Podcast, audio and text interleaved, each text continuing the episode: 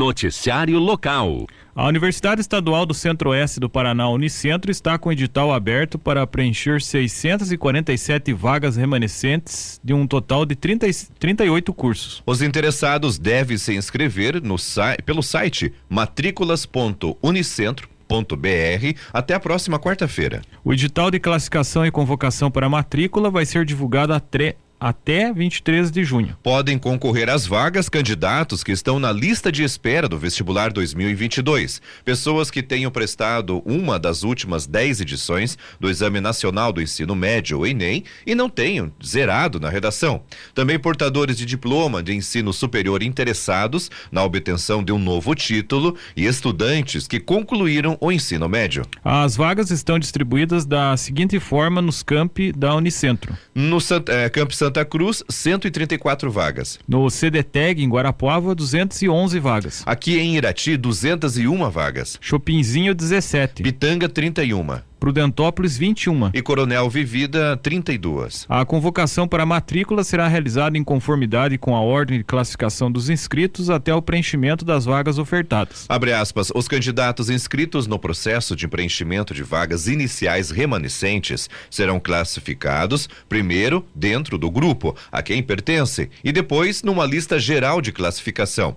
Fecha aspas, explica a pró-reitora de ensino da Unicentro, a professora Karina Orman Beck Beckman. As informações são do portal G1. Noticiário Geral. A organização optou em prorrogar a Feira das Malhas de Imbituva, FEMALE, até o dia 19 de junho no pavilhão Francisco Barros, na Avenida Centenário, em Imbituva. Inicialmente, o evento seria finalizado no próximo domingo, Dia dos Namorados. Porém, em função da previsão de temperaturas baixas nos próximos dias, as malharias decidiram estender a feira por mais uma semana. No total, são nove malharias expondo seus produtos na tradicional feira, que atrai lojistas de todo o Paraná e dos estados de Santa Catarina e São Paulo. Os pavilhões são abertos diariamente das 9 às 20 horas. Além dos dois dias de semana, haverá atendimento nos próximos dois finais de semana. A responsável pela Malhas Universal, Sueli Penteado Stadler, uma das expositoras da feira, ressalta que há peças de todos os preços disponíveis. Lá na feira encontra peças assim bem em conta, a partir de R$ reais, por exemplo, e peças bem mais carinhas, assim que vai em torno de 500 reais também, dependendo de onde ela for comprar e do que e do que a pessoa for é, precisar, né? A facilidade de pagamento atrai pessoas e lojistas de outros estados. Além da venda no atacado e varejo, o público também pode encomendar peças que estejam dentro das linhas feitas pelas malharias. O pagamento pode ser parcelado.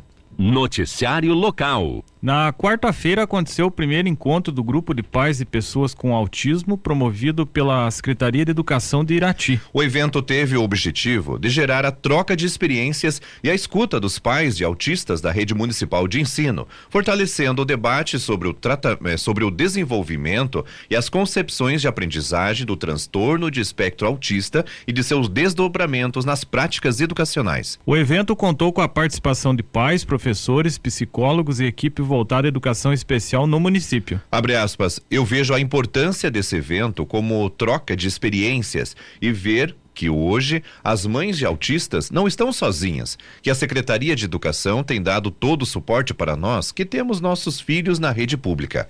Vejo que uma mãe acolhe outra. Então nós não nos sentimos so, sozinhas a partir do momento que a gente tem esse encontro. Fecha aspas, ressalta Elaine Ribeiro, mãe participante do evento. Noticiário Geral. Com as temperaturas mais baixas e a previsão de mais frio nos próximos dias, o campus Irati da Unicentro intensifica a campanha do agasalho 2022. Este ano a ação tem como slogan, abre aspas, aqueça sua alma doando um agasalho a quem tem frio, com o intuito de mobilizar e sensibilizar a comunidade interna e externa à universidade para arrecadação. Cobertores, blusas de lã e jaquetas, tanto para adultos quanto para crianças, são as principais peças que a campanha busca arrecadar apesar de outras também serem aceitas. Abre aspas, nossa região é muito fria. Então o que estamos pedindo é a colaboração de trazermos o que está guardado em casa e que vai servir para diminuir essa, essa sensação de frio e até a possibilidade de doenças por não estarem agasalhadas. Fecha aspas e frisa a diretora do campus Irati, professora Andréia Nogueira Dias. As doações atenderão as comunidades dos bairros Riozinho e Engenheiro Gutierrez, próximos ao Unicentro. As caixas de arrecadação estão localizadas em frente à direção do campus Irati e no hall de, do bloco do PDE. As, a campanha segue até o final do mês de julho e a distribuição do material coletado será contínua. Esporte. O Campeonato Intercomunidades de Futsal de Rio Azul, Série Prata, segunda divisão, no grupo C, ontem no ginásio Albinão, o time da Cachoeira dos Paulistas venceu o Rio Azul de cima por 6 a 4. Já o time do Porto Soares empatou com o Taquari em 3 a 3. A Secretaria de Esportes e Recreação de Rio Azul publicou ontem uma nota proibindo o uso de buzinas e das vuvuzelas durante os jogos de futsal no ginásio Albinão, pois a utilização desses objetos, segundo a secretaria, está atrapalhando a arbitragem e causando incômodo para os torcedores. Pelo Campeonato Paranaense Sub-20, quinta rodada ontem, no CT da UEPG, lá em Ponta Grossa. É, é hoje, né? É hoje, né? Perdão. Hoje, né, tem o jogo às 15 horas entre Operário e Irati. A Copa Visa de Futsal Feminino, semifinal hoje no ginásio Batatão Irati. Vai ser definido o primeiro finalista, 21 horas. O time da Fúria joga contra o Fera de Ponta Grossa. Pelo Campeonato Brasileiro da Primeira Divisão, décima rodada ontem. O Palmeiras goleou o Botafogo por 4 a 0. E tivemos dois empates em 1 a 1 o primeiro entre Fortaleza e Goiás e o outro no confronto entre Coritiba e São Paulo. O Curitiba, o, no, no, jogo entre Curitiba e São Paulo, no primeiro tempo só deu São Paulo, né? Que poderia ampliar o placar, né? Não ampliou. E o São Paulo, ele tem um detalhe que nos últimos jogos vem acontecendo. O primeiro tempo ele joga muito bem e no segundo tempo não há o mesmo rendimento do primeiro.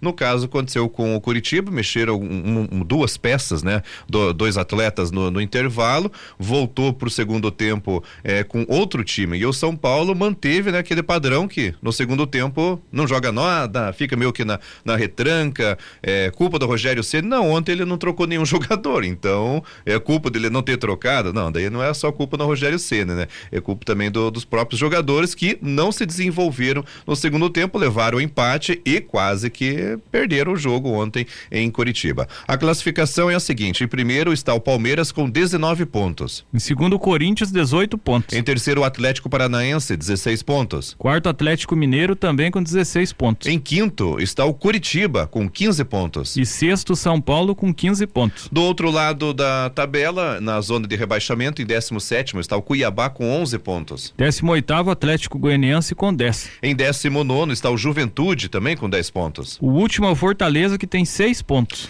14 colocado, com 12 pontos, o Flamengo Flamengo demitiu ontem o treinador português, o Paulo Souza. Contratado em 25 de dezembro de 2021 e apresentado em 10 de janeiro, o português treinou o time em 32 jogos, com 19 vitórias, 7 empates e 6 derrotas. E nesse período, o time foi vice-campeão carioca, perdendo a final para o Fluminense e se classificou para as oitavas de final da Copa do Brasil e da Libertadores.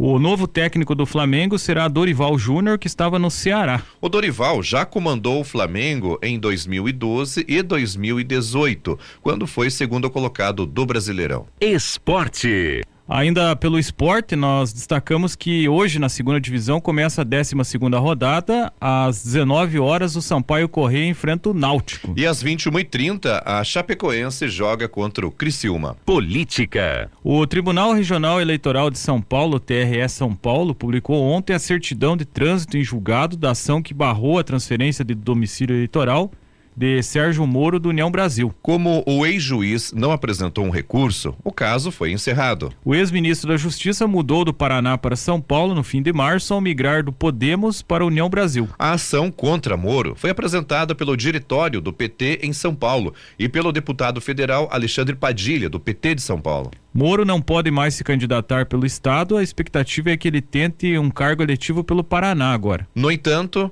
sua mulher, a advogada Rosângela Moro, também do União Brasil, ainda pode se candidatar por São Paulo. Isso porque a advogada não foi incluída na denúncia do PT e o prazo para contestação de transferência do domicílio eleitoral já acabou. Entretanto, Padilha afirmou que tentará impugnar a candidatura de Rosângela. Abre aspas. Caso a senhora Rosângela Moro tente se utilizar do mesmo artifício fajuto do seu marido, que forjou vínculos fictícios com São Paulo, impugnaremos sua tentativa assim que a candidatura estiver registrada. Ninguém está acima da lei nem Moro, nem a senhora Moro. Fecha aspas, disse o Padilha, a coluna da Mônica Bergamo, da, do jornal Folha de São Paulo. As informações são da Gazeta do Povo. Noticiário Geral. A Agência Nacional de Transportes Terrestres, a NTT, entregou na quarta-feira ao Tribunal de Contas da União, o TCU, a nota técnica com a atualização das projeções de tráfego, investimentos, custo de operação e tarifa de pedágio do lote 2 das rodovias paranaenses, que serão concedidas à iniciativa privada em seis diferentes lotes. Para os trechos que compreendem rodovias do norte pioneiro do estado e a ligação entre Curitiba e Paranaguá, a NTT previu um aumento aumento de 23,3% na tarifa base de pedágio, que vai a leilão em relação às tarifas apresentadas em novembro do ano passado. A agência também promoveu atualização nos trechos de cobertura de pedágio de três das sete praças, das sete praças do lote, reduzindo em 32%. O trecho de cobertura da praça de Jaguariaíva e aumentando os das praças de Quatiguá, em 16% e de São José dos Pinhais em 12%. Como o valor do pedágio em cada praça é definido pela quilometragem de cobertura, a mudança também provocou alteração nas tarifas dessas praças. Com o reajuste e a mudança no trecho de cobertura, a tarifa da praça de pedágio de São José dos Pinhais, na ligação entre Curitiba e o litoral paranaense, que iria a leilão por R$ 14,33, agora tem a previsão de R$ 19,77. Após o degrau tarifário, que é aplicado quando concluídas as obras de duplicação, esse pedágio subiria para R$ 20,98. O contrato com a Ecovia, que administrava o trecho até novembro do ano passado foi encerrado com R$ 23,30 sendo cobrado de pedágio naquela praça. Os reajustes apresentados pela ANTT têm como data de tem como data de referência o mês de outubro de 2021. Como os leilões só devem ocorrer no final do ano ou até mesmo apenas em 2023, mais uma correção nos valores deverá ser aplicada antes da licitação. Na nota técnica, a NTT especifica, vai especifica né, que houve aumento de 27% na necessidade de investimentos, o capex, saltando de 8,4 bilhões para 10,7 bilhões de reais no lote. O custo de operação, que é chamado de OPEX, subiu 14% de 5,6 bilhões para 6,4 bilhões. No documento, a agência ainda informa a retirada de obras que já estão sendo realizadas pela antiga concessionária pela força de acordo de leniência firmado com o Ministério Público Federal. As informações são da Gazeta do Povo. Noticiário Estadual. A Secretaria de Estado da Educação e do Esporte, a SED, abre hoje as inscrições para o processo seletivo simplificado, o PSS, que prevê contratação de professores e de pedagogos temporários para educação básica e profissional no ano letivo de 2023 em todo o estado. As inscrições devem ser feitas até 9 de julho pelo site do Instituto Consuplan. A taxa de inscrição é de 40 reais. Caso o candidato se inscreva nas duas categorias, o valor é de 60 reais para ambas inscrições. Segundo a pasta, no mínimo 4 mil vagas devem ser supridas e divididas em 32 núcleos regionais nas áreas da educação básica ou educação profissional. Você vai conferir daqui a pouco, né, quais são as áreas né, das vagas. E os interessados podem se candidatar a somente um núcleo regional e, no máximo, dois municípios em cada função. Na, no caso de professores, as vagas são de 40 horas semanais, enquanto professores pedagogos podem ter carga horária de 20 ou 40 horas semanais. Para a jornada mais extensa, os vencimentos são de 5.545 reais, já inclusos gratificação e vale transporte. O processo seletivo será feito por meio de uma prova objetiva de múltipla escolha e em seguida será aplicada uma avaliação prática com planos de aula para professores de ação para pedagogos ou de atendimento especializado em educação especial. Além disso, na segunda etapa também será exigido o envio de um vídeo com o desenvolvimento da ação. As áreas de atuação arte, biologia, ciências, educação especial, educação física, filosofia, física, geografia, história, letras espanhol, letras inglês, língua portuguesa, matemática, pedagogo, também programação, química, séries iniciais e sociologia. As informações são do portal G1. Noticiário Estadual. A Universidade Federal do Paraná encaminhou para a Agência Nacional de Vigilância Sanitária Anvisa um pedido para a testagem da vacina contra a Covid-19 em humanos. A instituição desenvolve, desde 2020, um imunizante contra a doença com insumos 100% brasileiros e com baixo custo de produção. A pesquisa conta com doação de recursos adicionais para o desenvolvimento da vacina. Conforme a UFPR, ainda não há um prazo inicial para a resposta da Anvisa, mas a expectativa é de que nos próximos meses possa ser iniciada a testagem da vacina. Abre aspas. A vacina de fato protege da doença e tem capacidade neutra, neutralizante do vírus, fecha aspas, afirma o professor da instituição e um dos responsáveis pela pesquisa, o Emanuel Maltempe de Souza. Após a aprovação da Anvisa, conforme a instituição, será necessária a contratação de uma empresa para a produção do imunizante para teste. Isso porque o FPR não dispõe de estrutura adequada para a produção de vacina para humanos. Desde junho de 2020, um grupo de pesquisadores da UFPR desenvolve a vacina. No momento, estão sendo concluídos os testes da fase pré-clínica. Nos últimos meses, novos experimentos trouxeram mais resultados promissores, segundo a instituição. A proteína que vinha sendo produzida com auxílio da bactéria, de uma bactéria agora também é feita a partir de células de mamíferos, o que permite uma maior produção de anticorpos neutralizantes que bloqueiam o vírus em relação aos primeiros estudos. Abre aspas. Poderemos usar essa tecnologia na produção de vacinas para outras doenças também. Esse é o maior avanço, visto que já temos outras vacinas para a Covid-19. Mas avançamos porque, aprovada a tecnologia, ela vai nos alçar para tratamento de outras doenças, até mais complexas em termos de vacina, como a dengue, por exemplo. Fecha aspas, explica Emanuel. A tecnologia de produção é a é, a tecnologia de produção é totalmente pertencente à universidade e é fruto de pesquisas com bi, bio, biopolímeros bio, biodegradáveis e com partes específicas de proteínas virais. Outro fator importante é o custo. As doses devem ser mais baratas do que outras disponíveis no mercado, com custo estimado entre 5 e 10 reais. Conforme os pesquisadores, os testes preliminares comprovaram que a vacina não apresenta efeito tóxico para o fígado e rim e em, em camundongos nas doses utilizadas. Estão previstas ainda estudos para auxiliar a toxicologia com amostras de células in vitro. Após a conclusão dessa fase, será possível planejar o recrutamento de voluntários para os testes, testes com humanos, segundo a UFPR. As informações são do portal G1. Noticiário Geral. A Câmara Municipal de Ponta Grossa determinou ontem a volta da obrigatoriedade do uso de máscara na sede do Poder Legislativo. A regra foi publicada no Diário Oficial do município e vale para todos que tiverem acesso à casa vereadores, servidores, profissionais de imprensa, terceirizados, representantes de entidades e órgãos públicos, munícipes em geral. De acordo com a nota divulgada pela Câmara de Ponta Grossa, a ocupação da galeria da sede também foi restrita a 30% da capacidade. Abre aspas, a determinação leva em conta a saúde de todos e as boas práticas sanitárias, em virtude do retorno do avanço de casos de infecções pelo coronavírus e a aceleração na transmissão de vírus influenza A H3N2. Fecha aspas, informou a casa em nota.